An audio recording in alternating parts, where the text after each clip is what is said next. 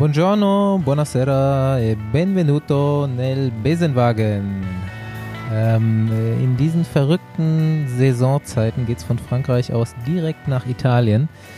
Wir müssen aber für diese Woche noch kurz die äh, Schneeketten aufziehen, denn die Hölle ist am Sonntag zugefroren. Wir besprechen das gleich ausführlich, aber zunächst eine kleine Vorstellung. Ich bin Bastian Marx. Ich bin der Paul Voss. Und ich der nicht auf. Und angeschoben wird der ganze Spaß wie immer von Rafa, im speziellen Rafa Custom. Jo, Hölle zugefroren. Da ähm, spiele ich natürlich darauf an, dass endlich äh, die ganze Welt weiß, dass äh, traditionelle italienische Radhersteller die besten und schnellsten Räder bauen. Ich äh, freue mich schon auf die Besprechung dieses Themas. Aber zunächst, was ist bei uns, was ist bei euch, was ist bei mir die Woche so passiert? Wir haben uns am Samstag alle getroffen. Und zwar bei der Sauerland-Rundfahrt. Ähm, ich habe euch beide ja äh, kurz gesehen auch, aber wie war denn der Tag für euch eigentlich so? Ich äh, habe ja wirklich eigentlich nicht viel von euch mitbekommen. Ich habe die Kupplung schleifen lassen den ganzen Tag, aber sonst war nicht so viel los. ich habe erstmal ähm, noch mein Corona-Testergebnis abwarten müssen, bevor ich überhaupt hingekommen bin. Und ähm, habe am Abend vorher die Mannschaftsbesprechung über Zoom gemacht. Das war mal auch eine Premiere. Ähm, ansonsten interessant, interessante Runde haben sich da auf jeden Fall ausgesucht. Mega schwer der Berg anscheinend. Ähm, aus dem Auto so sah er leicht aus. Also. So schwer, dass da nicht viel passiert ist. Also kurz mal rein erklärt, äh, Sauerland-Rundfahrt war am Samstag erstes Bundesliga-Rennen in Deutschland dieses Jahr. Und äh, Straßenrennen, wir, ja, Bundesliga Straßenrennen. Genau. Wir alle vor Ort, äh, Staufi, Fossi äh, als sportlicher Leiter und ich habe zum ersten Mal ein echtes Radrennen kommentiert. Es war auch meine, mein, mein erstes Mal bei der Bundesliga. Hey. war es echt dein erstes Bundesliga-Rennen? Ja, 100% Quote aktuell. Geil. Sehr gut. Glückwunsch. Maskottchenpotenzial. Ja. Haben wir nicht viel, äh, habe ich nicht viel zu beigetragen. Ähm, aber ja, war für uns natürlich jetzt am Ende erfreulich, wie das Rennen ausgegangen ist. Ja, hoffen wir mal, dass wir noch ein Radrennen dieses Jahr haben, dass die nicht nur mit einem, einem Tagesergebnis entschieden ist, die Bundesliga. Aber ansonsten könnte es ja für uns jetzt auch gerne schon zu Ende sein. Ilsfeld ist als nächstes, ne? Also zumindest angesetzt. Ja. Soll auch ja. stattfinden, ja. wie man aus Veranstalterkreisen hört. Ja, ich fand das auf jeden Fall relativ cool und ähm, keine Ahnung, ich äh, bin jetzt vielleicht der Falsche, da ähm, irgendwelche Prognosen zu treffen, aber ich finde es nicht schlecht, äh, die Idee umzusetzen, die Bundesliga auch mal zu streamen und äh, zugänglich zu machen für Leute, die das interessiert. Und ein paar äh, gab es, glaube ich, die das interessiert hatten, die sich das auch trotz Tourzeit fahren.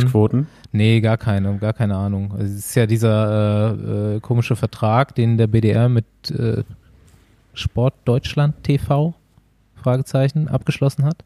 Dort konnte man das sehen und es ist auch noch äh, verfügbar. Jetzt ist es jetzt quasi äh, noch im On-Demand dort anzuschauen. Frauenrennen, U19 und Herrenrennen. Ja, fand ich auch cool. Also ich konnte es dann sogar im Auto sehen. Leider immer so ein bisschen Zeitver mit Zeitversatz. Ja, so wir haben uns auch ein bisschen Sekunden unterhalten. So. so. Äh, ich habe immer mal Fragen von dir oder von Moni bekommen, wie jetzt vorne die Gruppe aussieht und so. Ja, man sieht halt auch hinten nichts, ne? Und ja. irgendwie ohne Funk ähm, fährt man ja da auch mehr Auto als alles andere. Ähm, natürlich kommt ab und zu mal ein Fahrer zurück und, und fragt nochmal nach, wie, was sie jetzt machen sollen.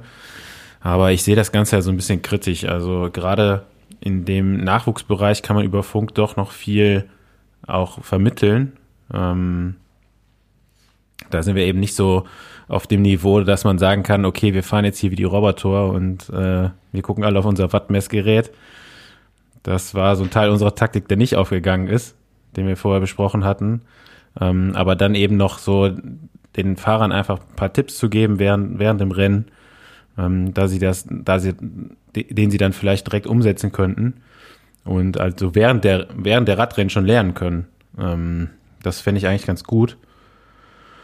Das hat man ja leider, hat man leider die Möglichkeit nicht. Man kann dann halt nur Nachbesprechungen machen und ähm, da war das ein eher langweiliger Tag Aber ich, also ich finde schon, dass bei euch das aufging. Ich meine, hat ja gesehen, was ihr vorhattet. Ihr wollt halt ein schweres Radrennen machen. Und es war jedes Mal irgendwie so ein 5-Minuten-Effort da hoch, ne? so zehnmal. Ja, aber ganz ehrlich, und wenn glaub, diese zwei also, Luxemburger nicht gewesen wären, wäre das Rennen anders ausgegangen. Auf jeden Fall jetzt einen anderen, äh, wären es nicht neun Leute angekommen, sondern 50. Was haben die gemacht? Die haben an den letzten ja. zwei Anstiegen das Feld auf jeden Fall nochmal hart auseinandergefahren. Und das waren wirklich diese zwei äh, Equipe Luxemburg-Freunde. Na, ich habe es nicht geschaut im Stream, wo ich habe dann mir die Tour angeschaut, wo das ja. in dem Moment noch spannender für mich war. Ähm, ja, also die haben es halt noch ein bisschen schwerer gemacht. Äh, dadurch konnte man halt noch einen Fahrer auf, aufsparen für, für, die letzte, für das letzte Loch zuzufahren. Ähm, aber ja, man kann halt trotzdem noch, selbst wenn unsere grobe Taktik, also grobe Vorgabe aufgehen, kann man da immer noch so ein, paar, ein bisschen Feintuning betreiben was halt immer sonst sehr viel länger dauert, sage ich mal, bis so ein Fahrer das erlernt. Ne? Also brauchst halt immer ein ganzes Rennen oder noch mehr, anstatt direkten Input geben zu können. Ähm, du hast es ja schon mal gesagt, am besten würdest du eigentlich noch mit denen Radrennen fahren, damit du ihnen direkt die Angaben, mhm. äh, Ansagen machen kannst und ihnen mal zeigst, so hautnah, wie, wie geht das eigentlich, ein Feld zu kontrollieren, äh, ohne halt Vollgas fahren zu müssen. Ich habe solche ähm, ich habe es euch gestern schon erzählt. Ich wollte das hier nochmal kurz anschneiden, weil ich einfach äh, gestern gemerkt habe, wie unfassbar hohl ich eigentlich bin. wie, wie, wie, blöd kann man eigentlich sein, einer der größten Fahrradidioten, äh, die es äh, gibt, zu sein und monatelang einen Biketrip mit zwei Kumpels zu planen in Sizilien und quasi eine Woche vorher feststellen, dass gleichzeitig der Giro am selben Ort ist. Ja, aber ist doch geil. Ist ja, ist richtig geil, natürlich. Aber es, was kann so ein Zufall geben? Und äh, wie uninformiert kann ich bitte sein in der Position, in der ich mich befinde? Das gestern ja, beim, nicht, beim Hören. Ich hätte gar nicht gewusst, dass es nach Sizilien geht, der Giro. Ja, ich auch nicht. Ich, auch nicht. ich habe gestern also Morgen äh, dreifach Idioten. Äh, ja, Garen, gut, ist ja auch völlig uninteressant, wo der lang fährt. So eigentlich, oder? Wenn man nicht, wenn ja, man nicht zugucken will ja. oder selber einen Italien-Trip plant. Äh, nee, ich habe gestern Morgen Garen Thomas und äh, Luke Rowe Podcast gehört und da habe ich das gehört. Also wir hatten noch keine richtige Planung, aber wir wollten, wir kommen da halt irgendwie in Catania an, dann wollten wir so über die Nordkante der Insel fahren und. Ihr fliegt aber. Und wieder, ja, ja. Und wieder zurück mhm. zum Ätna und am Schluss auf den Ätna fahren. Und wir haben, Vielleicht trefft ihr meinen Vater auch noch. Ist der auch da? Nee, der macht gerade eine, der macht gerade eine Tour. Die hat er jetzt schon seit einem Jahr in Planung gehabt. Ähm, Corona-bedingt ein bisschen verschoben immer mal wieder. Irgendwie so eine mehr, mehr Tages, also der macht so Bikepacking, aber halt ja. ohne Gepäck und so. Hat er ein Begleitfahrzeug organisiert. also Bikepacking Deluxe oder wie man das auch nennen mag. Und ähm, ursprünglich hat er mich natürlich auch deine Mutter oder ein Kumpel, nee, ein Kumpel von ihm. Also er ist auch mit ein paar mit ein paar Leuten sind die unterwegs. Ähm, und äh, am An also ursprünglich hatte ich ja dann auch mal so überlegt, fährst du mit und das sollte dann irgendwann im Frühjahr eigentlich stattfinden. Und das hat sich dann immer wieder verschoben. Und dann hat er mich ja dann vor, vor kurzem nochmal gefragt, willst du jetzt eigentlich mitfahren? Und ich meinte, ja, nee, leider kann ich da zu dem Zeitraum nicht.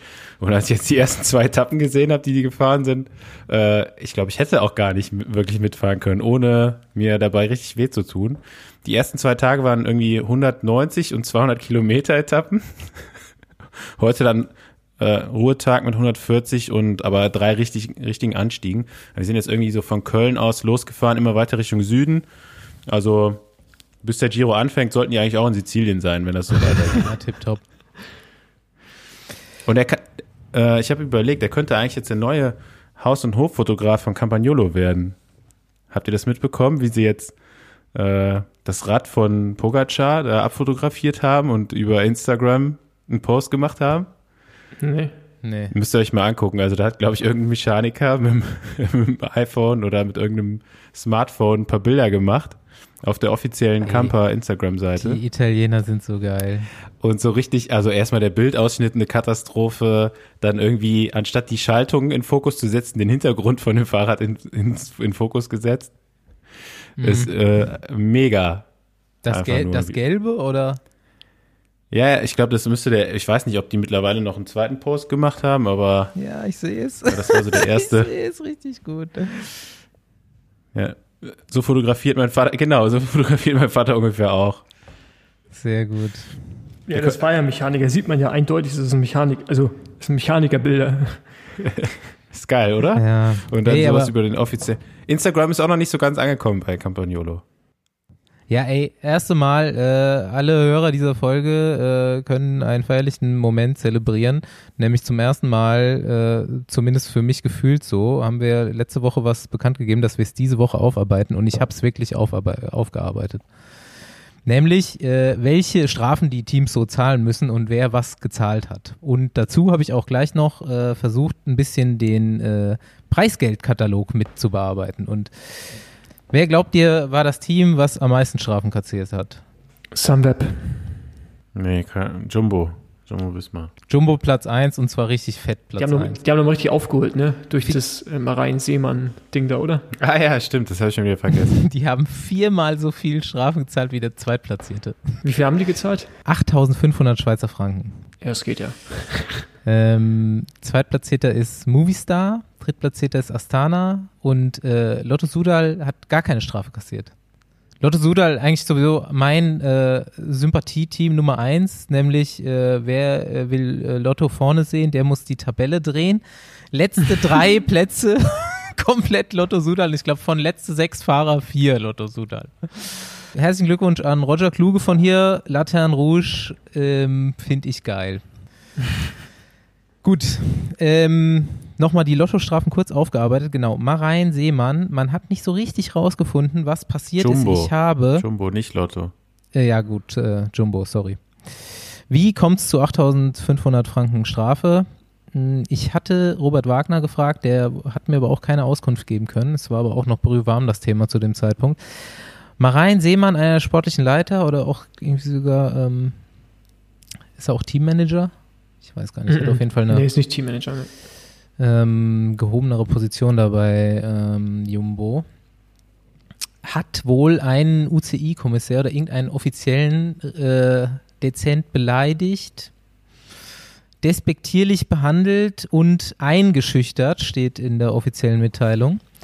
Man ähm, hat dann von Jumbo-Seite aus erklärt, dass derjenige äh, Roglics Rad nach Motordoping äh, untersuchen wollte, wohl die Kurbel ausgebaut hat und dabei irgendwas kaputt gemacht hat. Die UCI bestreitet, dass irgendwas kaputt gemacht wurde. Auf jeden Fall muss Marein Seemann relativ ausgerastet sein, hat dafür 2000 Schweizer Franken Strafe bekommen und wurde von seinen offiziellen Pflichten bei der Tour de France enthoben. War aber auch nur, aber er durfte da bleiben, war aber auch nur ein paar Tage vor Ende. Jawohl, er, nee, er wurde aus dem, aus dem Konvoi verbannt, er durfte nicht mehr im Auto ja, sitzen, okay. weil er war wiederum an der Strecke und hat, hat Zeitnahme gemacht beim Zeitfahren. Ja.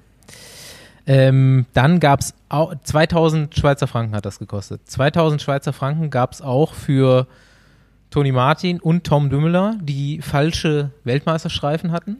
Ey, das ist so ein Abfuck, das finde ich so unglaublich, weil ihr die Streifen. Die UCI braucht dringend Geld, ne? Ja. Also das sind jetzt auch aber, aber das ist 10.000 Schweizer Franken mehr als sonst, aber die an Strafen hier aufgerufen haben. Nee, aber Staufi, ey, die, weil die Streifen am Oberarm waren und nicht am Bündchen unten am Handgelenk, wo die langen Ja, ich habe hab das schon gesehen. Das finde ich so hart, ey.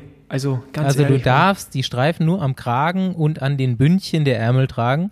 Und äh, Jumbo Wismar hatte quasi die Streifen, die Weltmeisterstreifen von den vergangenen Weltmeistertiteln von Tom Dummler und Toni Martin an die projizierten Bündchen von kurzen Ärmeln an einen langärmeligen Anzug gemacht. Ich weiß nicht, ob sich das jetzt jeder vorstellen kann, aber guckt euch Bilder an, wenn es äh, nötig sein sollte. Und dafür, das ist falsch, das darfst du so nicht machen, dafür gab es jeweils 1000 Schweizer Franken Strafe. Ähm, dann hat Wout van Aert Saga einen Stinkefinger gezeigt, das gab Strafe.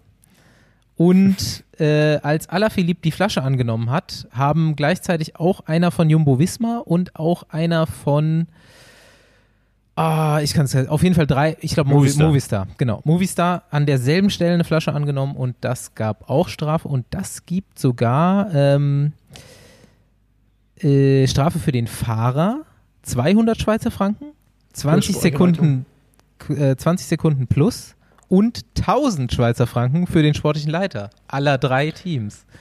Alter, das ist ey, ey, ganz ehrlich und dann stellen die bei Radrennen Gitter auf, die lebensgefährlich sind, da gibt es keine Strafen für den Rennveranstalter.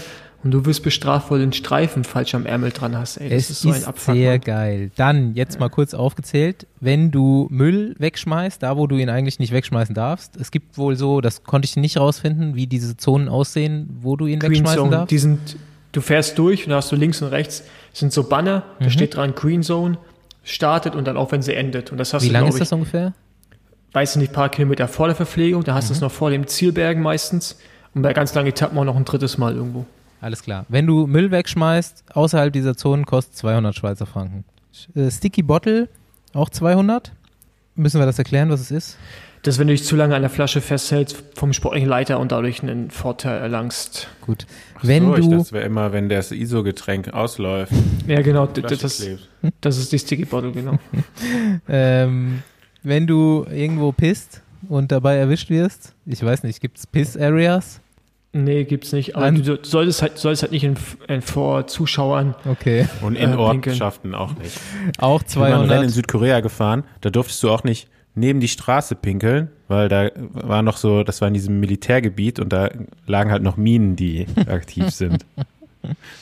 Also da, da musstest du ausdrücklich deine Flaschen durfst du nicht wegschmeißen über den Straßenrand hinaus und äh, du solltest ausdrücklich auf die Straße pinkeln.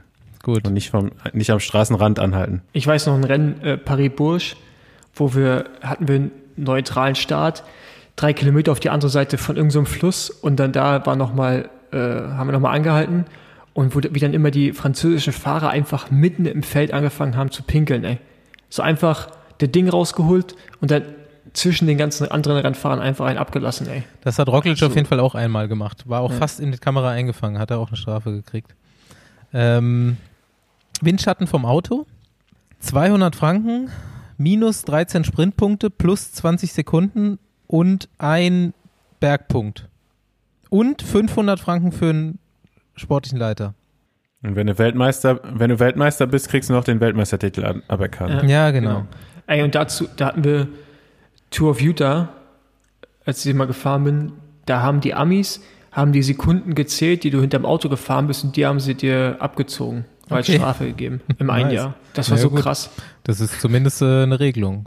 Nee, aber da kam es vom Pinkeln zu wieder. Und da warst du mhm. mit 20 Fahrern im Konvoi und die haben die Kommissare sind durch die Konvois gefahren, haben die Zeit gestoppt und haben dann mehreren Leuten Zeitstrafen gegeben. Geil. Ja. Ja. Äh, Andreas Klier hat 500 Schweizer Franken äh, bekommen, weil er scheiße gefahren ist, scheinbar im Konvoi. Äh, steht auch offiziell clear drin. dann äh, Sagan, als er hier äh, Wout van Aert weggerempelt hat im Sprint, also Linie verlassen im Sprint, 500 Schweizer Franken, minus 13 Punkte im Sprint, aber ich glaube, die Regelung ist 25 Prozent der maximal erreichbaren Punkte in dem Sprint. Und das waren 50 und wären 12,5 und wurden auf 13 aufgerundet. Genau. Okay. Ähm, Kannst du eigentlich direkt auch immer umrechnen in Euro? Ja, sorry, das habe ich irgendwie. Also kann jetzt jeder für wir sich haben vielleicht machen. fünf Hörer aus der Schweiz. Ja, Schön groß an der Stelle. Die UCI, unsere, unsere, äh, wie sagt man so schön? Was ist bei der die katholische Kirche? Oder vielleicht ja. die, die Head, Head Organization. ja, dann gibt es irgendwie noch eine Strafe, wenn du, äh, ah ja, genau, irgendwie drei sportliche Leiter haben eine Spra äh, Strafe bekommen auf der 17. Etappe, weil sie No Compliance to organ Organization. 500 Schweizer Franken. Aber es stand nicht dabei was. Aber drei sportliche Leiter. Vielleicht keine Maske angehabt oder so? Maybe. Aber mutmaßen. Ja, aber die UCI hat jeden Euro rausgequetscht, den sie mitnehmen konnte, glaube ich. So habe ich das Gefühl. Das kann man ja also im Schnitt hatten die immer so 20.000 Schweizer Franken Strafe in den letzten Jahren und diesmal waren es irgendwie 30 knapp. Ähm, als ob die jetzt mehr Strafen begangen hätten als sonst. Ja, ich hatte Jahren. ja so ein bisschen irgendwie gedacht, für, für Littering, also irgendwie für jetzt Dreck wegschmeißen gibt es mehr, aber das sind ja echt nur 200. Also äh, sowas könnte man ja aus erzieherischen Gründen irgendwie mal höher aufhängen, aber nee, die Organisation nicht beachten ist auf jeden Fall teurer. Ähm, der komplette Preispool, also alles, was es so an Kohle gibt für die Teams. Habt ihr eine Ahnung, wie hoch der ist? Also ich meine, das wäre auf jeden Fall 800, wesentlich mehr 800 geworden. 800.000, 900.000? Ey, ganz ehrlich, ich hatte so als Tour de France Gewinnerpreis Preisgeld hatte ich irgendwie aus der Vergangenheit 125.000 im Kopf. Mehr. Ja, also ist es ist mehr jetzt, aber ich vor ein paar Jahren war es noch weniger, glaube ich. Nee, ich glaube, wenn du wenn du die Tour gewinnst, bist du als Helfer immer so mit 60.000 Euro Preisgeld nach Hause gegangen. Ja, aber für aber für alles? Aber jetzt sag doch mal die Summe, dann können wir es ja runterrechnen. 500.000 gab es dieses Jahr. Ja, es können ja gar keine 60.000 sein dann. Vielleicht habe ich noch in D-Mark gerechnet. Letzte deutsche Toursieger, hallo, waren noch D-Mark-Zeiten. Waren noch D-Mark-Zeiten. Und es kriegt auch wirklich jeder was, weil bis Platz 160 und äh, Roger Klug ist, glaube ich, nur 146. oder 45. geworden. Äh, gibt es noch 1000 Euro. Ja, das ist seit 2000, seit 2016 gibt es ja 2015. Ja. Etappensieg ist, ist 11.000 Euro. Zweite 5.500, dritte 2.800 und 20. kriegt noch 300 Euro. Das ist geil. Kriegst auch hm. so einen hm. Umschlag wie beim Kriterium, oder? Genau, so nee, läuft das. Das kriegst, das kriegst du dann erst nach so ein paar Monaten, wenn, am, wenn am, du Glück hast. Nicht am Abend, wenn du die Nummer abgibst. Nee. Und deine Lizenz wiederholst. Das würde an dem Abend, also unter normalen Umständen an dem Abend nach der Tour de France auch nicht so lange halten, diese 300 Euro Preisgeld. Ja, das ist ganz gut, dass du es erst später bekommst. Ähm, jo, was ist noch interessant? Hier, ein Tag im Gelben, kriegst 500 Euro, das ist jetzt nicht so der Knaller. Grüne Warum sind wir jetzt mittlerweile eigentlich bei Euro angekommen? Gibt's das nicht? Ja, sorry, das waren zwei, zwei verschiedene Quellen, die ich hier bekommen habe. Okay. Zahlen musst du in Schweizer Franken, weil es ist mehr. Bekommen tust du in Euro, ist weniger. Nein, das liegt daran, dass die UCI in der Schweiz sitzt. Okay. Genau, und die ASO ist äh, französisch, oder? Genau. Ähm, grünes Trikot Gesamtsieg, 25.000. Der achte bekommt noch 2000, steht hier. Und ähm, ein Tag im Grünen kriegst du 300 Euro, aber ein Spr äh, Zwischensprint gewonnen kriegst du 1500 Euro. Bergpreis auch 25.000 Euro. Jetzt kurz hier zur, äh, zur Hitliste. Ähm, Team mit dem meisten Preisgeld ist War, natürlich. Wie viel war es jetzt insgesamt? Ach so, 2,3 Millionen. Ich gucke ja, jetzt mal kurz. Ja. 2019 Wimbledon-Sieger. Die kriegen jeweils gleiches Preisgeld übrigens, Männer und Frauen. Ähm, 2,35 Millionen britische Pfund, umgerechnet 2,6 Millionen Euro. Einer. Ne? Ja, gut. Ja, gut. Ja, gut. Kann man nicht vergleichen. Äp Äp Äpfel mit Birnen hier, ja. Also, United Emirates hat natürlich am meisten gewonnen. 624.000 aufgerundet. Äh, Jumbo Wismar, zweite, 360.000. Sunweb, fünfte immerhin, 119.000 und Bora noch 72.000 mitgenommen. Das wäre jetzt für United Emirates pro Fahrer vor Abzügen 80.000. Ja, aber ja, wir haben ja nur ne? über Toursieg, nur die Prämie ja, ohne für Abzüge. Sieg. Hm? Kommt ungefähr hin, was ich gesagt habe, 60.000. Ja, klar, ich habe noch, nie hab noch nie die Tour gewonnen, ich weiß es nicht. Ich habe es nur für den Fall mal nachgerechnet. Ey, CCC ist immerhin Mittelfeld hier beim Preisgeld. Ja gut, gefühlt waren die auch in, in jeder entscheidenden Ausreißergruppe mit Van Avermaet oder Trentin dabei. Ja, aber keiner hat was gerissen. Immer den Zwischensprints und so. Ja, Trentin so ein bisschen. Akea Samsik hat Trent, auf jeden Fall am wenigsten Trentin, bekommen. Wie, Trentin war Dritter, glaube ich, in der grüne Trikotwertung. Akea Samsik am wenigsten? 15.800 Euro. Alter Schwede, ey, ist das wenig. Das ist richtig wenig. Ja, das ist schade, ne? NTT 20.000, drittletzter. Ah ja, gut, okay. Genug Zahlen durch genau. die Gegend. Es, es, reicht jetzt, aber ich fand es auch interessant. Können wir eigentlich auch Schluss machen für heute, oder? Das ja, das war es heute. Tour de France abgehakt. Also ich kann auf jeden Fall schlafen gehen jetzt. Schön mit Öl. nee, Quatsch. Ja, so, ich will jetzt mal kurz eine Frage reinwerfen. Ähm, ich hatte heute Bikefitting und ich habe dann einen super kurzen Lenker verschrieben bekommen. Also ich soll mal probieren, 65er äh, Reach. Hm. Ich habe jetzt gerade mal gegoogelt, da gibt es halt echt nur diesen einen von Specialized, also gefühlt Kinderlenker. Ja, aber was ähm, hast du denn jetzt für einen Reach? Ich hatte vorher einen 80er. Aber warum machst du nicht einfach kürzeren Vorbau? Ja, weil mein Vorbau 400 Euro kostet, deswegen nicht. genau, das war mir. Ey, ich aber, die Antwort wollte ich hören. Ich habe einen Trick, Paul. Ich hatte das Thema wirklich gestern beim Bikefitting tatsächlich. Ähm, und ich habe das früher immer so gemacht. Mach den, mach den Sattel weiter nach vorne. Nein, das, das, das geht nicht. Das, das, das sind mir jetzt zum Beichfinger, wo mir immer die Eier eingeschlafen sind, meine Hände und meine Füße. Jetzt tun sie Ey, es nicht pass, mehr. Pass auf, jetzt kommt der, jetzt kommt der Lifehack. Oder Oberlenkerfahren. Was ist mit Oberlenkerfahren eigentlich? Macht man ja nicht mehr heute. Man kauft nee, lieber so einen Baby, Babylenker mit weniger Reach. Ja, aber der Vorbau muss dran bleiben, der war zu teuer, Mann. Ich bin nach Hause gefahren heute nach dem Fitting, Neusattel drauf, äh, weiter nach hinten und auch einen alten Lenker drauf. Ich habe mich gefühlt wie Superman auf dem Rad, Mann. Also so Superman-Position, weißt du, von, wie hieß er damals, äh, Tony Rominger, glaube ich. Nee, doch. Graham, Graham Aubrey. Graham Aubrey. Äh, Graham Aubrey, das ist, nee, Tony, äh, ist auch egal. Auf jeden Fall. Ist so fast mega, das Gleiche ich konnte, ich hatte das Gefühl, ich konnte gar nicht mehr richtig lenken, ey. Aber ich war auf jeden Fall mega aerodynamisch. Ähm, jetzt habe ich ihn aber raufgebaut, den kurzen, und das ist voll geil, Mann. also du hast jetzt schon einen kürzeren Lenker drauf. Ja, ich habe den zum Probieren mitbekommen, aber ich, ich will ja einen schöneren, weil der ja, ja. ist aus Alu kann, und sieht also scheiße aus. 75 äh, Millimeter gibt's einiges Gutes, aber darunter wird's echt schwierig, weil 75 ist schon kompakt. Aber guck mal, Paul, vielleicht hat ja einer unserer Hörer genau das gleiche Problem wie du, nur umgekehrt. Und ihr könnt einen Vorbau tauschen. Ja, also ich, ich habe hab diesen NV-Aero-Vorbau.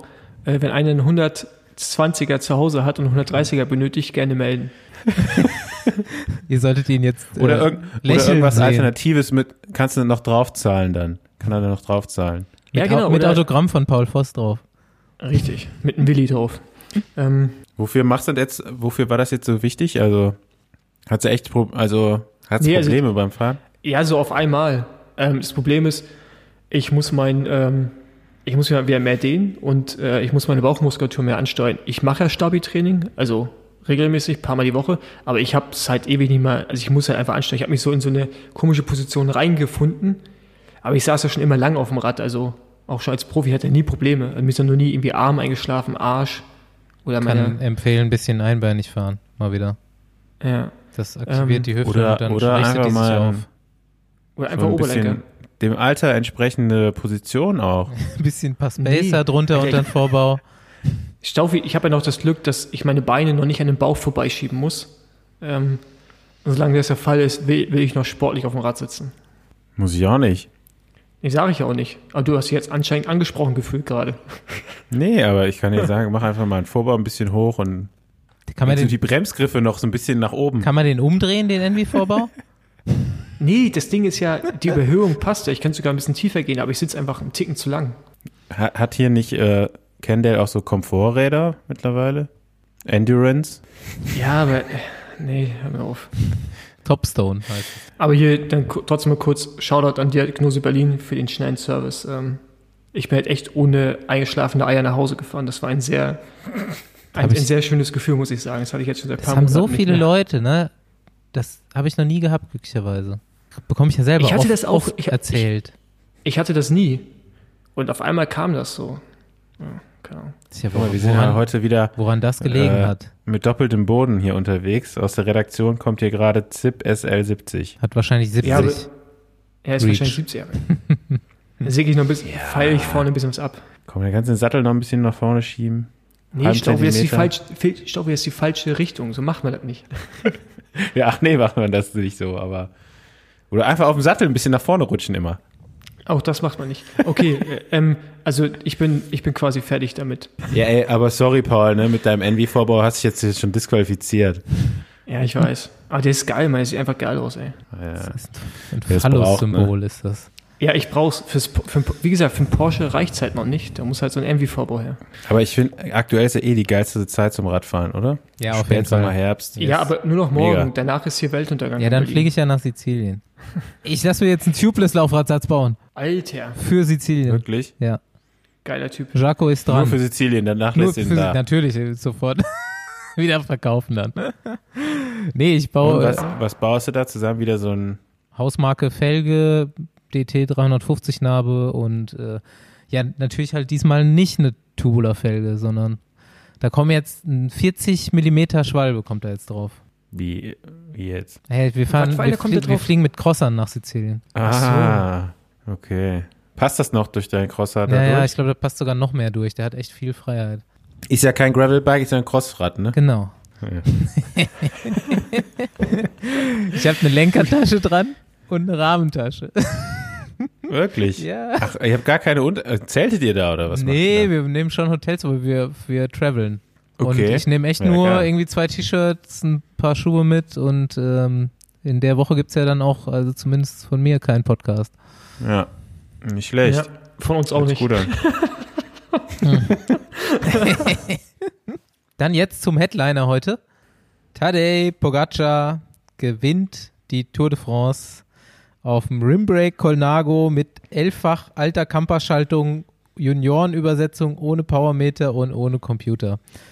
Jeder, Okay, der das war jetzt gerade irgendwas, sehr, das war jetzt gerade sehr gemixt zusammen, zusammengestellt. es sind ähm, alle Fakten auf einem Haufen. Auf jeden Fall braucht niemand Ja. mehr irgendwas von Marginal Gains erzählen und das sein ja, doch. tubeless Nee, nee, nee, Laufradsatz, nee. äh, Das stimmt ja gerade gar nicht. Das stimmt ja gerade gar nicht, was du sagst. Ja, stimmt, es sind Aber genau, alles Marginal Gains.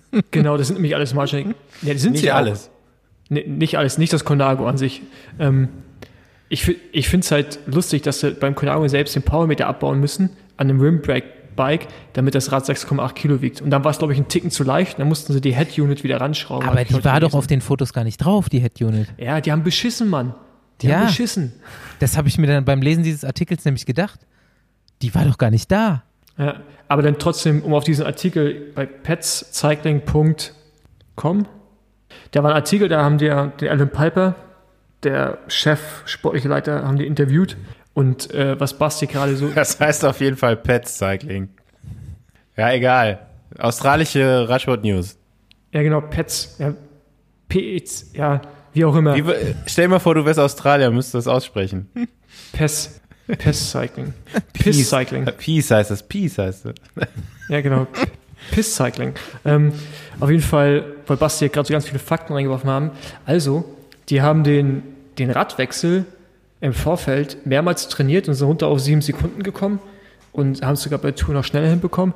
Dann hat man geschaut, welche Gänge man macht. Der ist zum Beispiel auf dem Zeitfahrrad 58er Monokettenblatt gefahren vorne und hinten 11 bis 29 und hat dann auf einen Straßenrad gewechselt mit, jetzt kommt noch nicht mal Juniorenbesetzung, sondern 50, 34 kompakt vorne und hinten 14 bis 29 oder bis 30, damit, ich glaube, ab dem 25er Ritzel hinten alles äh, Nee. Einstuf- Acht- 18 bis 25 Die einstufig. Mitte der ja, Kassette genau, 18 war. bis 25, genau. 18 bis 25 war einstufig.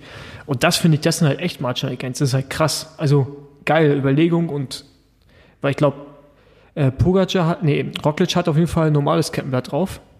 Auf dem, auf dem Rad. Und das finde ich halt geil. Hätte ich jetzt ähm, nicht gedacht, dass, dass die das machen. Also, dass man so weit dann auch denkt und halt einen Juniorengang drauf macht. Und ja, das, das sind halt wirklich Marginal Gains. Ne? Aber wie viele Leute uns geschrieben haben auf dem Instagram-Account, äh, absolut äh, aus allen Wolken gefallen, dass jetzt hier die Bianchis und Colnagos die Tour gewinnen. Auf Windbreak. ja. ich meine, wir haben wir es schon auch gemerkt. Aber es war doch immer mal wieder Thema. Sehr lustig auf jeden Fall. Ich meine, man muss natürlich nochmal sagen, dass man, dass die Bremse nicht eine, eine Runden Radrennen gewinnt, ne? Also, Ja, aber das hat man, das hat man auch bei Marcel Kittel so verkauft, als er das erste Mal mit Disc Brakes ein Radrennen gewonnen hat im Sprint. Große Anzeige. Erster Sieger auf Disc Brakes. ja, nicht gestürzt und keiner lebensgefährlich verletzt. Nee, auf jeden Fall sensationell und ey, dass Colnago nochmal eine Tour gewinnt und dann mit Kampermann. Alter, das ist so. Und dann bei UAE, die auch noch ein Trikotdesign haben von 1980. Das ist einfach so geil. Das ist, das, es geht gar nicht mehr Italien, obwohl es ein, äh, ein Team aus den Emiraten ist. Das ist so, auch der, auch der Betreuerstab, man, das ist alles so italienisch. Ich fand die Tour eh Irgendwie- geil. Also, Meinst du, die haben keinen Ananassaft getrunken während den Etappen? Das war doch bei Sky so was? Ro rote da, Beete. das absolute Ding. Nee, auch Ananassaft. Ja? Die Ja, ganze Zeit. Ananassaft, ja, stimmt. Aber ich, kann, ich, weiß, ich weiß nicht, ob das jetzt immer noch so der Fall war dann. Warum? Aber ja, geile Tour und das letzte Zeitfahren war echt so spannend, dass ich das Bundesliga-Radrennen ein bisschen ver vergessen habe. weil Ich habe es Ja, halt das war- nicht ich- mitgekriegt einfach. ich konnte einfach nicht glauben, was ich da gesehen habe, dass der der Vorsprung immer, also dass der sich auf einmal umwandelt und allem das Geile war, du hast halt an dem Tritt von Pogacar halt auch gesehen, wie kraftvoll der ist und wie, wie, Mhm. äh, wie sehr er es halt wollte und bei, und bei Roglic konntest du sehen, dass der einfach breit ist. Also der hatte das, Ja, nee, das Ja. dachte ich nicht. Also ich dachte schon, okay, warum hat er den Helm so komisch auf? Der ist nicht mehr ganz Nee. bei sich so. Und Hast dann dachte ich halt, der wäre auch super schlecht. aber der war ja gar nicht so schlecht. Nee, aber, so, hast, aber hast du den Wechsel gesehen? Nach dem Wechsel hat er versucht, krampfhaft mit einem dicken Gang, also auf einem großen Blatt, da irgendwie voranzukommen. Und da habe ich eigentlich schon gesehen, oh fuck, das sieht halt nicht gut aus. Und dann habe ich so Bilder gesehen, ähm, also Videos, von, als er beim Warm-Up war, wie hinten Christian Niermann und Toni Martin noch die Nummer so nicht nervös, aber auf jeden Fall so letzte Notoperation hinten Nummer festmachen noch gemacht haben. Da dachte ich, okay, das sieht jetzt irgendwie alles schon so ein bisschen äh, bisschen porös aus. Da Marein Seemann, der nicht offiziell vor, vor Ort sein durfte. Ich glaube, es sind so viele Komponenten, die da irgendwie zusammengespielt haben. Klar war er, er nicht halt schlecht. Halt, der konnte halt auch nur verlieren in dem Moment, ne? Also so ja. gewonnen hatte er in der öffentlichen Wahrnehmung schon. Und ähm, war schon auf jeden Fall jetzt mental nicht die, nicht die geilste Voraussetzung für dieses Zeitfahren. Aber dass es so glaub, läuft, hätte keiner mehr gedacht. Ja, genau. Also ganz ehrlich, ich habe es Anfang äh, von Anfang an gesagt, aber ich hätte es in dem Moment auch nicht mehr gedacht, dass Roglic einfach schon oft viel zu, zu früh zu fit war und diesmal hat es einfach nur für einen Tag nicht gereicht. Ja, aber Cordelos ja, und sowas und auf dem Gravelstück war er noch mega stark, ne? Ja, ja. Ja, gut, ist halt auch eine ganz andere Belastung, ne? Mhm. Irgendwie nach, nach, eine, nach 150 Kilometern irgendwie noch eine, noch mal einen Berg schnell raufzufahren oder halt einmal so all out 30 Kilometer oder wie lang war das jetzt, ne? Und nach drei Wochen ähm, halt. Ne? Ja. ja, gut, aber das, die das Kilometer kam ja jetzt anderen Fahrern noch irgendwie entgegen. So. Ja, aber also er ist ja, ja selber aber es ist halt trotzdem kein eine Stunde, ne? Zeitfahren ne? gefahren. Ist ja trotzdem eine Stunde Belastung. Ja. Aber er hat, glaube ich, am Berg Watt verloren. Da gab es so Berechnungen, ne? Also habe ich auf jeden Fall so Graphen gesehen, dass er das Flachstück. Ja, ich glaube, irgendwann, ich habe mich gefragt, was, was, wusste er zu dem Zeitpunkt, mhm. ne? Ja, so, ich glaube, irgendwann ja. ist er halt dann auch gecrackt einfach, weil mhm. er wusste, äh, er verliert jetzt. Ähm, aber ansonsten war der jetzt, ich meine, er ist immer noch Fünfter geworden. So, der war nicht so schlecht. Ich dachte mir auch die ganze Zeit so, okay, irgendwie, der sieht halt aus, als ob er gerade super scheiße fährt, aber so langsam sieht er auch gar nicht aus. Also, und er fuhr ja, also zumindest mal später, ähm, fuhr er auf jeden Fall eine kleinere Übersetzung als äh, Pogacar. Mhm. Und es sah dann, wenn man, als man es dann so geguckt hat, also die letzten Kilometer vom Berg, sah es eigentlich so aus, als ob Roglic schneller wäre.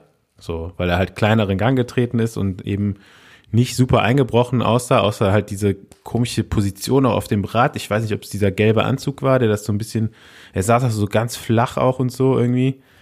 Und äh, halt dieser Helm, ne, das war absolute Vollkatastrophe, wie der den anhatte. Ähm, ja, auf jeden Fall, ich konnte es auch nicht glauben erstmal so, was da so passiert ist, weil dann auch noch so der, der Zeitunterschied am Ende ja auch riesig war. Ne? Ich meine, zwei Minuten hat Pogacar äh, ihm da letztendlich abgenommen. Das war schon, also das hätte, glaube ich, keiner erwartet, dass vielleicht nochmal knapp wird, so wenn Roglic einen schlechten Tag mhm. eben hat oder so, ne?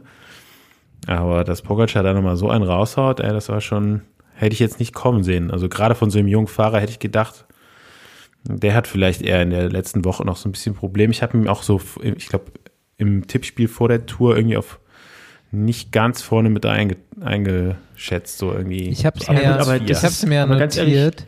Platz. Aber an den, aber an den Rennen im Vorfeld so konntest du ja auch nicht ahnen, dass der nochmal, äh, dass, dass der nochmal so durchzieht, ne? Aber dann wiederum, wenn du dir anschaust, das Zeitfahren bei der slowenischen Meisterschaft, was so ähnlich war, hat er halt ja auch Roglic schon geschlagen.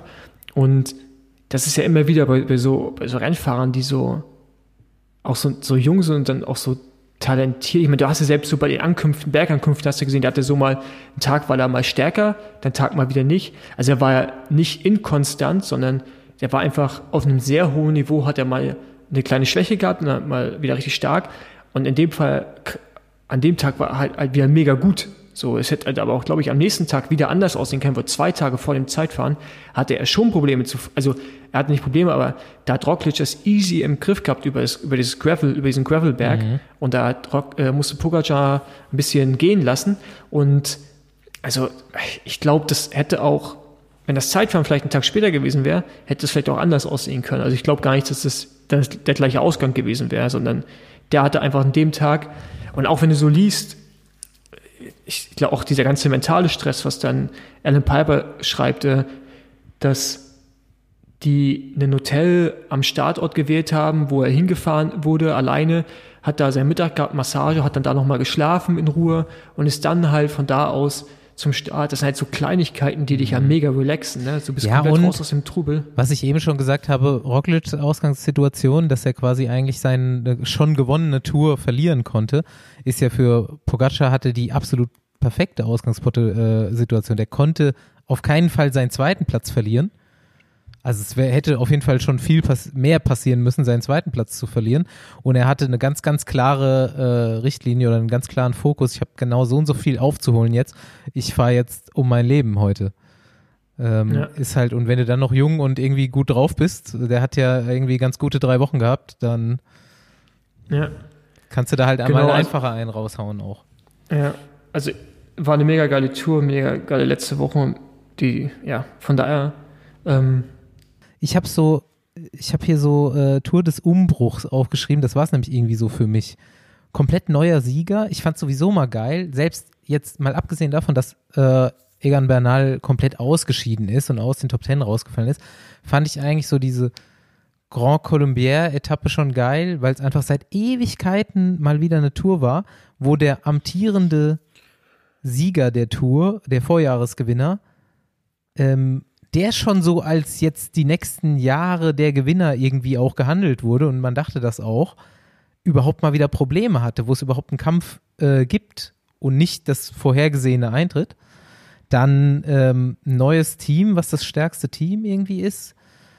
War jetzt zwar dann wieder in derselben Manier wie die Jahre vorher und dann eben diese super vielen neuen jungen Fahrer, die Etappen gewinnen. Ähm, einfach mal was ganz Neues dieses Jahr. Fand ich geil. Ja, ich fand es auch cool, so viele verschiedene Sieger zu haben und da darunter eben auch viele neue mhm. Sieger. So, ne? Ähm, ich weiß gar nicht, wer jetzt alles seine erste Tour-Etappe gewonnen hat, aber waren doch einig, einige dabei. Mhm. Ähm, vom Gewinner des grünen Trikots angefangen. Ja. Der, äh, ich, ja, war es deine zweite Tour oder dritte Tour? Ähm, ich, ich glaube, dritte Tour. Ich glaube, er ist zwei ähm, mit uns damals gefahren. Bei zwei, zweimal, zweimal, mit zweimal als ganz junger Fahrer ähm, und dann eben jahrelange Durststrecke immer bei der Tour. Muss er zu Hause bleiben, obwohl er einer der besten Sprinter der Welt jetzt über Jahre war. Ähm, gewinnt halt jetzt seine erste Tour-Etappe. Dann Mark Hirschi super äh, in Erscheinung getreten. Äh, so einer der Gesichter der Tour auch für mich. Und ähm, ja, Grau Andersen, natürlich auch mega mhm. geil, äh, seine Etappensiege rausgefahren. Davor auch noch keine Tour-Etappe gewonnen. Und ja, ich weiß gar nicht, also Kemner. bestimmt noch ein paar. Ja, Lennart Kemner, der irgendwie in meiner, in meiner Wahrnehmung gar nicht neuer Sieger ist irgendwie. Der wurde, von dem wurde, der hat, um den gab es eigentlich schon vorher so einen Hype, dass man eigentlich dachte, der ja, hat schon mal eine Tour. Trotzdem hätte ich nicht oder? gedacht, dass er, nee, auf gar keinen Fall. So, also in meiner Wahrnehmung einfach nur. Ne? Nee. Also ich fand die Dauphiné-Etappe schon herausragend. Hätte ich nicht erwartet, dass er äh, das drauf hat in dem Moment. War dann aber relativ klar, dass es hat. Und jetzt bei der Tour hat es ja wirklich mal völlig äh, fraglos unter Beweis gestellt, indem er erst Zweiter wird, knapp geschlagen und drei Tage später die Etappe gewinnt. Mit der Brechstange dann nochmal. Richtig ja, geil. Ja, das war schon brutal. Ja. Und, ähm, aber auch geil. Und aber was hast du jetzt hier noch dazu geschrieben? Wo hast du das her? Sechs Monate Auszeit? Ja, das habe ich jetzt so halt, das, das wusste ich, das hatte ich so im Hinterkopf und habe es eigentlich nie richtig hinterfragt. Lennart Kemmler hat 2018, als er noch bei Sunweb gefahren ist, ähm, unterm Jahr, Mitte, Ende März, beim Team irgendwie angebracht, dass er mal ein bisschen Zeit für sich braucht und nachdenken muss, ob er, ob er das überhaupt, also es gibt keine klaren Medien dazu.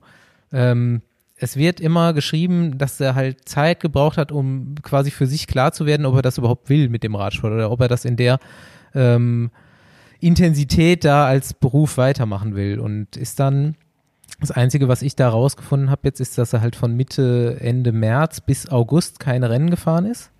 Ich glaube, das erste Rennen war für ihn damals Sauerland-Rundfahrt, das Bundesliga-Rennen. Kann sein, und dann ist er irgendwie, ähm, ein zweiter oder dritte Rennen war dann Deutschland-Tour, ähm, wieder zurückgekommen und hat dann halt scheinbar, ich habe dann auch extra heute mal Hendrik konsultiert, kam dann zurück eben mit der einfach sicherer und ähm, mit der Motivation, jetzt all in Radsport zu gehen. Und wäre super interessant. Also Hendrik konnte mir auch nichts so richtig Genaues dazu sagen. Der hat ja damals bei Sunweb gearbeitet, war aber nicht Lennarts Trainer und Sunweb ähm, unterscheidet da halt wohl relativ genau. Also haben die dann auch nicht so super viel miteinander zu tun gehabt. Er meinte, sie haben nachher mehr miteinander zu tun gehabt. Und er hat ähm, Lennart eben immer da als sehr reflektierten Fahrer und coolen Typen wahrgenommen, aber er konnte mir halt auch nur sagen, dass er es selber gar nicht als so lang empfunden hat. Der war dann halt einfach weg und er meinte, muss man Sunweb auch zugute halten, weil sie haben einfach ihn das machen lassen. Also sie haben einfach Ja gesagt dazu. Und ähm, ist ja dann auch im Endeffekt gut gelaufen. Er hat dann zwar das Team gewechselt im nächsten Jahr, aber ähm, hat ja dann wirklich einen Sprung gemacht und kann man sich jetzt auch gar nicht so vorstellen. Und ich finde es halt krass, drüber nachzudenken, ähm, was dazugehört, das ist ja jetzt mal wirklich nicht alltäglich. Als junger Fahrer ja, zu deiner Teamleitung es geht. zu also gehen. Es gibt schon, gibt schon andere Beispiele ja? auch.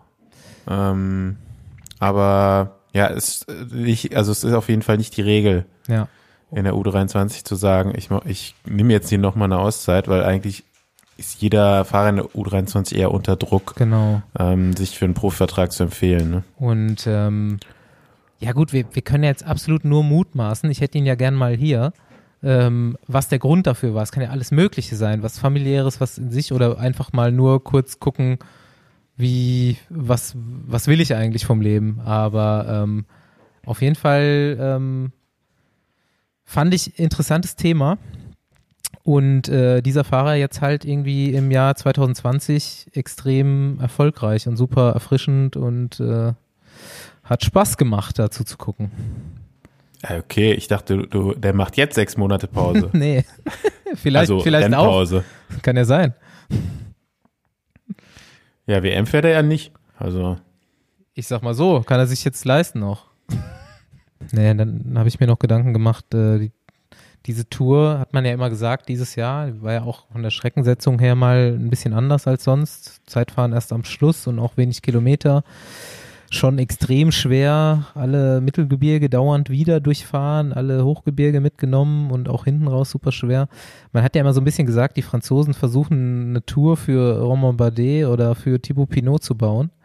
Und ich dachte mir dann letzte Woche so, ey ja, wenn die das wirklich versuchen und weiter versuchen, dann sollten sie die Tour vielleicht mal auf zwei Wochen verkürzen. Vielleicht klappt es dann. so, ey, auf drei Wochen, ich dachte wirklich, Guillaume Martin macht's mal. Aber nein, Drei Wochen sind zu lang. Ja, ich hätte, ich glaube, ich habe gar keinen, äh, ich glaube, ich habe Guillaume Martin noch irgendwie als Zehnten mit in mein Tippspiel reingenommen. Weil ich hatte irgendwie vorher schon das Gefühl, so dass dieses Jahr keiner der Franzosen unter die ersten zehn kommt. Ich, Obwohl ich jetzt als Neunten. Pinot durch Sturz irgendwie schon gehandicapt war, aber ich dachte so im Vor Vorfeld haben die irgendwie für mich nicht den Eindruck gemacht, dass sie da vorne so viel mitzureden haben. Ich hab, aber okay, ich habe auch andere Leute da mit reingetippt, die auch nicht mitgeredet haben. Wir haben alle extremen Scheiß getippt, ganz ehrlich. Ey, so extrem scheiße kann ich gar nicht getippt haben, weil ich habe nämlich das äh, interne, also ich habe das Tippspiel gewonnen, bei dem ich teilgenommen Ja, also bei Etappen hat sie jetzt äh, super oft recht, aber hier diese Top 10 von mir, die kannst du keinem anbieten. Jetzt ja, Emo Buchmann als Toursieger. Ja gut, aber auch der komplette Rest so, die sind alle ausgestiegen hier. Ich habe ja, ich hatte Emo auch auf dem Podium stehen eigentlich bei meinem Tippspiel. Ja, ich habe das Einzige, was hier stimmt, ist Roglic auf dem Podium. Quintana hat leider auch. Äh, habe ich auf fünf. Dem ist die Luft ausgegangen. Landa habe ich auf vier. Der ist auch. Ist der Vierter geworden? Ja. Geil. Pogacar habe ich auf sechs. Wie, wie, ist das Pogacar oder Pogacar? Pogacar heißt. Okay. Bist du sicher? Ja, ich habe mal ein Video gesehen, wie er seinen Namen spricht. Das also extra dafür. das, wie, man, wie man ihn ausspricht. Tadej, Pogac Tadej Pogacar. Kannst du jetzt hier so ein äh, Snippet rausschneiden lassen und nächstes Jahr, bevor du die Tour wieder moderierst, kannst du es noch ein paar Mal anhören. Lance macht das ja ganz geil, ne? Der lässt ja immer so Landes, äh, in seinem Podcast lässt er immer äh, äh, Eingeborene die, die Namen aussprechen. Auch so öffentlich, okay. dass man das mal weiß. Und dann macht das natürlich trotzdem, trotzdem falsch, aber auch die Ortsnamen von den Etappen. Da ist so ein Franzosen, der das dann vorher einmal spricht. Ich glaube, es gibt auch so einen Twitter-Account, der das sammelt und mhm. Äh, das irgendwie auch mit so Aussprache-Dingern vorlesen lässt. Jetzt, jetzt Rant. Jetzt, hoffentlich, okay. haben wir jetzt schon Rant-Jingle? Äh, Werden wir sehen. De, de, de, de, Rant. genau so heißt er. Das schneiden wir einfach raus und machen das immer de, wieder. De, de, Rant. Rant. ähm, oh, das erinnert mich gerade so an Wayne's World. Party Time, excellent. Ja. Ähm, nee, genau. Ähm, ich habe so in den letzten Wochen, in den letzten Wochen stimmt ja gar nicht, in den letzten Tagen mal so ein bisschen so die, die, die deutsche Medienlandschaft verfolgt hinsichtlich äh, Nachberichterstattung zur Tour und zum Sieg von Tadej, Tadej, wie heißt der? Pogacar. Pogacar. Das ist einfach das, das erste A. Ist es. Pogacar. Pogacar. Ja, auf jeden Fall googelt man seinen Namen plus die Tour de France. Dann sind wir neun von zehn Berichten geht es um Doping. Ich weiß auf jeden Fall, auf was jeden du Fall. meinst. Und da, da habe ich mir einige von den Artikeln durchgelesen, auch äh, Sachen angehört und dann auch Doping, also sogenannte Doping-Experten, die dann davon reden, dass es ja nicht normal ist, dass ein Fahrer 6,5 Watt pro Kilogramm fährt und das Feld 5,3 und er selber ja nur 1,5 fahren kann, wobei er ähm, nicht aussah wie der fitteste Mensch, den es so gibt. Ähm, erstmal da, dass so jemand, der mit dem Radsport erstmal nichts am Hut hat, sondern sich vielleicht medizinisch Fachwissen hat, vielleicht auch Sportwissenschaften studiert, keine Ahnung, Doktor, wie auch immer, aber sich, glaube ich, in diesem Kontext oder im Kontext Radsport einfach keine Ahnung hat. Erstmal auf der Grundlage, dass selbst ich, Horst, habe mehr als 5,3 und bin in der Lage, als, mehr als 5,3 zu fahren. Wir alle kennen Leute, die mehr als 6,5 Watt pro Kilogramm fahren können für eine längere Zeit, sogar weitaus mehr. Und die sind alle, alle keine Toursieger. Und allein auf der Grundlage weiß ich, dass halt diese, diese angenommene Fachkenntnis, die irgendwie alle jetzt zu scheinen oder alle zu haben scheinen, einfach Schwachsinn ist. Und dann halt immer, wenn man seinen Namen sagt, sagt man, ähm, ist ja gerade Operation Adalas, dieser Prozess in München, ähm, wo drin ja viele Slowenen verstrickt sind. Da vergessen die Leute aber irgendwie, dass es ein deutscher Arzt ist, in den deutsche Sportler verwickelt sind, in diesen Skandal auch deutsche Radfahrer und immer noch nicht bekannt ist, wer alles dabei ist. Aber sobald ein Ausländer jetzt gerade im Radsport halt immer irgendwie eine Performance erbringt, die für uns nicht erklärlich ist oder die wir uns nicht erklären wollen, ist es dann, muss es übernatürlich sein, muss es Doping sein. Und letztes Jahr, Emanuel Buchmann wird Vierter bei der Aber Tour. Aber ist das, ist das nur ja. im Radsport so oder in anderen Sportarten? Nee, nee, allgemein, ich komme gleich dazu. Letztes Jahr, Emanuel Buchmann wird Vierter bei der Tour de France. Haben wir einmal eine kritische Nachfrage gehört. Wenn er hat sie unterschwellig stattgefunden, weil man sie einfach stattfinden lassen muss, weil man sie unter den Tisch fallen lassen kann. Aber halt immer sofort eine Leistung mit Doping in Verbindung zu bringen, finde ich halt mehr als so verwerflich und das ist für mich auch kein Journalismus. Weil das, was die Leute da schreiben, ist einfach nur, die, die beschäftigen sich mit der Thematik nicht richtig, die, die wundern sich, dass Rekorde von Lance Armstrong gebrochen werden, von Floyd Landis, von wem auch immer äh, und äh, hinter, oder blicken halt nicht so weit, dass, dass, dass man halt, dass das mehr Dinge sind als irgendwie nur die Beine, was einen schneller macht. Ja? Allein so simple Dinge wie ein Reifen.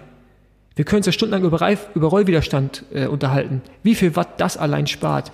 Dann Aerodynamik, Gewicht, Trainingswissenschaften. Die Fahrer sind so ja viele Faktoren. heutzutage viel leichter. Dann allein der Fakt, dass dies Jahr bei der Tour es wahrscheinlich um einiges kühler war oder es war kühler als Jahre zuvor Du bist sonst immer im Hochsommer in Frankreich unterwegs, zum Teil über 35 Grad, das war dies Jahr nicht der Fall. Dann hatten die Rennfahrer weniger Rennkilometer, das heißt weniger Ermüdung bevor der Tour. Dazu kommt, dass man gezielter sich auf die Tour vorbereiten konnte durch Corona. Das heißt, ein höheres Fitnesslevel war möglich und dadurch auch ausgeruhter. Und immer noch viel, viel mehr Punkte. Und mich regt es einfach auf, weil mich kotzt es an, dass man immer sofort diese Dopingkeule rausholt aus dem Schrank und mit, vollem, mit voller Wucht draufhaut auf die Rennfahrer. Und nochmal, hätte jetzt ein deutscher Rennfahrer die Tour gewonnen, dann würde es diese Nachfragen auch geben, aber die wären sehr, sehr, sehr klein. Aber erstmal würde man den so lange feiern, bis er fällt. So über Ulle. Genau. Wir haben jetzt gerade im Tennis jemanden mit dem Alexander Serov, der kurz davor ist, ein Major-Turnier zu gewinnen. So, dann wird er der neue Boris Becker, wir feiern ihn alle, weißt du, und küssen in den Arsch. Dahinter fragt aber auch keiner was. Fußballer sagen öffentlich in der Presse, dass sie fit gespritzt werden und wurden. Da steht sogar dann irgendwie in der Bild ganz groß drinne. Und die machen übrigens Praktiken im Fußball, die im Radsport schon seit mittlerweile ein Jahrzehnt verboten sind. Sind im Radsport noch gang, äh, sind im Fußball noch gang und gäbe und da regt sich keiner drüber auf. Mich kotzt es einfach an, dass so immer wirklich ohne ein Fachwissen einfach so Dinge rauszuhauen. Wenn Hajo Seppelt einen Bericht macht, da gehe ich dann davon aus, okay, da ist eine Recherche hinter, da ist ein gewisses Fachwissen, wo er auch schon sehr lange in diesem Bereich ist. Diese Sachen nehme ich ernst, aber alle anderen, die bei, keine Ahnung, was für Fernsehsendern auftauchen, ja, um dann sagen, sie sind Doping-Experten und irgendwas von einem Pferd erzählen, was zu schnell den Berg hochläuft, ja, und dann sagen, das muss gedopt sein, weil mein Pferd läuft nur so und so schnell. Das finde ich halt kompletter Schwachsinn. Das heißt nicht, dass der Sport sauber ist, aber ist so prinzipiell die, die immer zu sagen. Ist Schrott. Aber da, warum triggert dich das eigentlich noch so? Mich interessiert es schon gar nicht mehr. Nein, mit, nein also, mich triggert, wenn ich nein, so einen nein, Bericht lese, dann denke ich mir noch so, oh, nein, zu einfach. mich triggert das deswegen, weil das diesen Sport immer wieder in eine Richtung zieht, in, in, in die er nicht mehr gehört, weil der Radsport tut was. Der Radsport tut, natürlich haben wir noch Probleme, natürlich dopen immer noch welche, aber der Radsport verdammt nochmal tut seit Jahrzehnten was dagegen. Und es ist auch unsere Generation, Staufi, die darunter gelitten hat, dass andere Scheiße gebaut haben. Ich hatte letztens eine Diskussion mit Kollegen, als das auch diese ganze Aderlass-Sache, dass Marc Schmidt Arzt war beim Team Gerolsteiner und keiner wusste was davon. Ne? Äh, genau das gleiche bei Team Milram. Der war beim Team Milram. So. Und jetzt im Nachhinein, aber keiner spricht davon. Ich habe auch nichts mitbekommen. Ich bin in diesem Team gefahren. Aber wir müssten erstmal vielleicht vor der eigenen Türe wirklich kehren, bevor wir anfangen, auf andere Nationen zu zeigen und zu sagen, ah, die haben ein Dopingproblem, die sind involviert, der Sportler wurde von dem Typen entdeckt, der wiederum war mal gesperrt. Alter, Junge, der deutsche Sport, sei es Radsport oder andere Sportler, hat so viel Dreck am Stecken. Und da ist der Fußball zum Beispiel auch der König.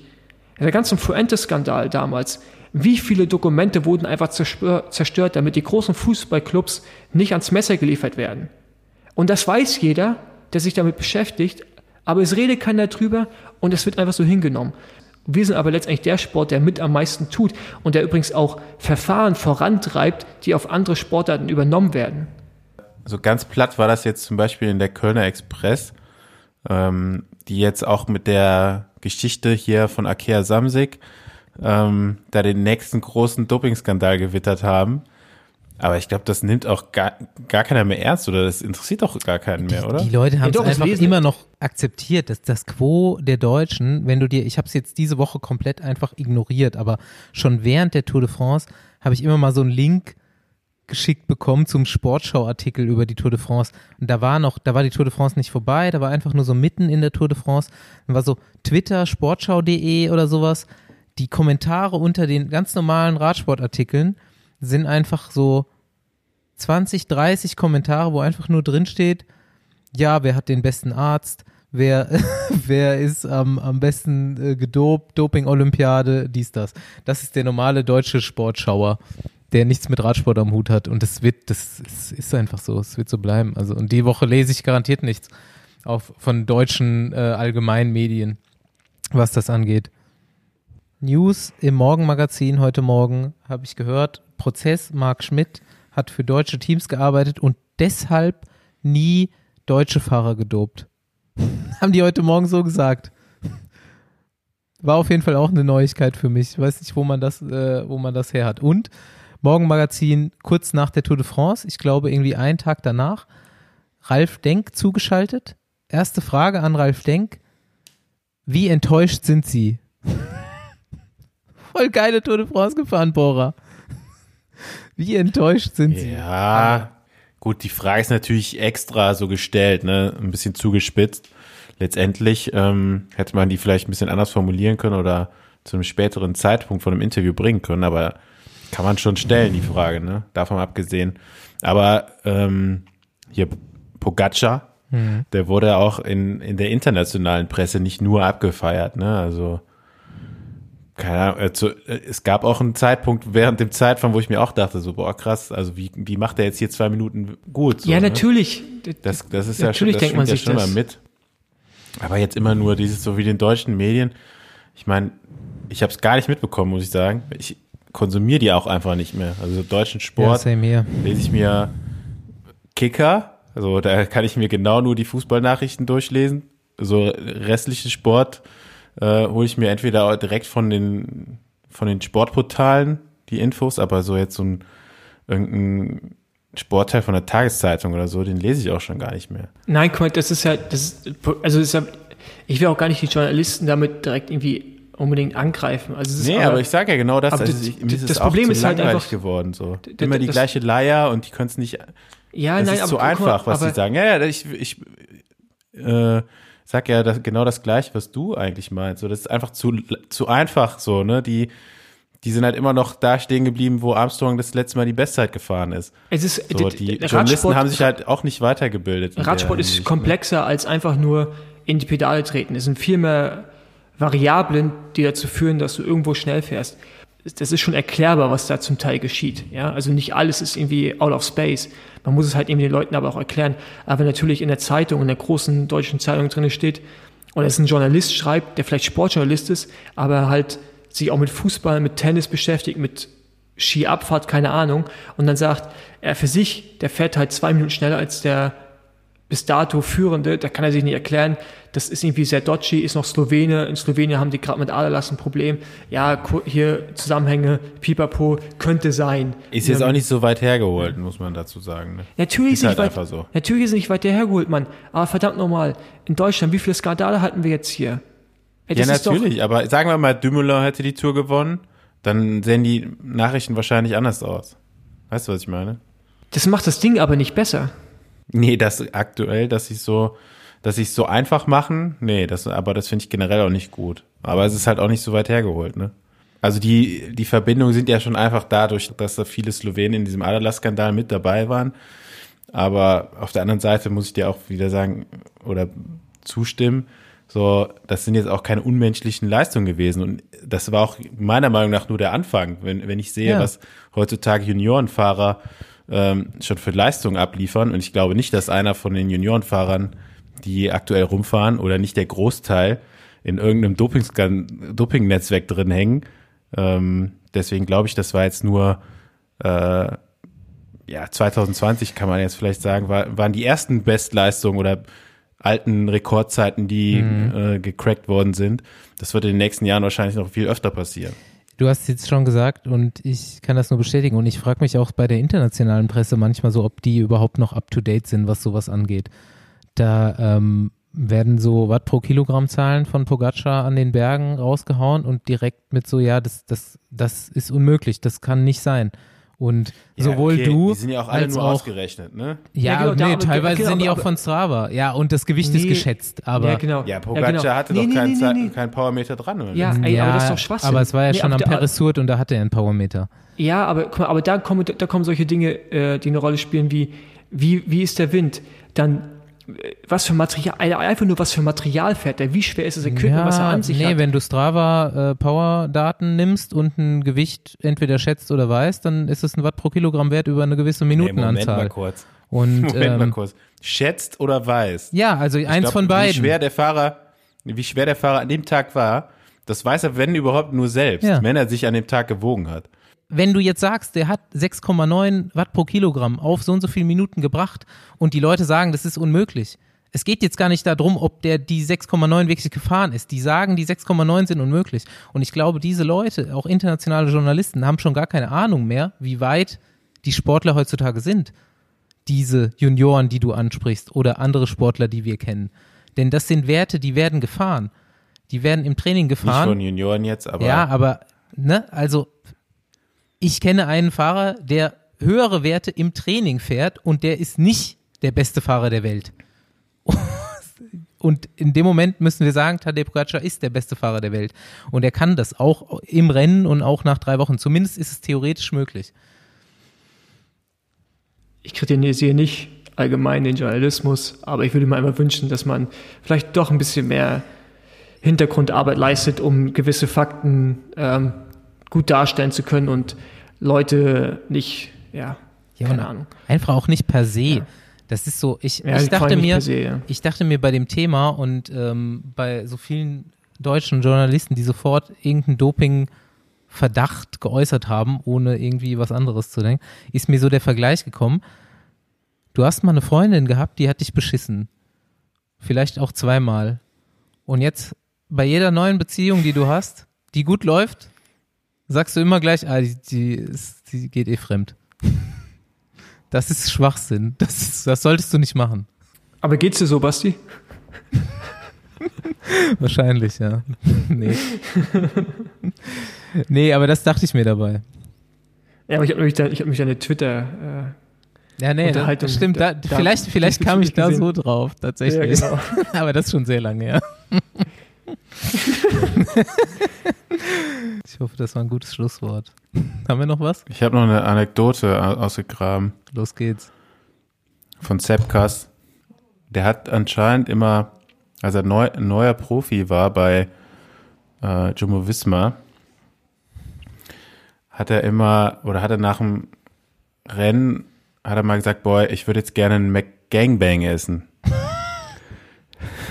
Und dann haben ihn so die anderen Fahrer gefragt, was ist ein McGangbang? Und er meinte so, ja, als ich noch in den USA Rennen gefahren bin, dann bin ich nach dem Rennen immer zu McDonalds gegangen. Und dann habe ich mir halt ganz viele Cheeseburger geholt oder ganz viele Hamburger. Und dann hat er immer so von, von allen das, nur das Fleisch genommen und das in einen Hamburger quasi zusammen reingemacht, dass er so zehn Scheiben Fleisch hatte oder weiß nicht wie viele und äh, das Brot von den anderen halt weggeworfen und dann hat er immer einen McGangbang gegessen. So als Recovery Food. Ja, schö schöne Schlussanekdote. Schön für ihn. Ja, toll, ne? Ich glaube, hat er in letzter Zeit nicht so oft gegessen. Nee, so sieht er nicht aus. Ich dachte auch, dass ähm, äh, George Bennett ein bisschen stärker fährt, aber der hat der ist auch gestürzt am ja, Anfang. Ja, genau. Oder? Leider. Die zwei habe ich ja irgendwie ja, immer so ein bisschen als gleich stark normalerweise in, im Kopf. Nee, Sepp Kass, glaube ich schon irgendwie. Ja? Hat ihn überholt auf jeden Fall. Okay. Ne? Ja, also, ja, kann man auch nicht so sagen. Wer hat nochmal von denen das Rennen in Italien gewonnen? War Bennett, Bennett ja. ne? Bennett, ja. Ja, aber so, ich glaube irgendwie, Sepp Kass ist ja auch aus ist ja auch auf irgendwie auf 1800 Meter geboren oder mhm. so. Wenn die Luft dünn wird, dann ist er auf jeden Fall immer vorne mit dabei.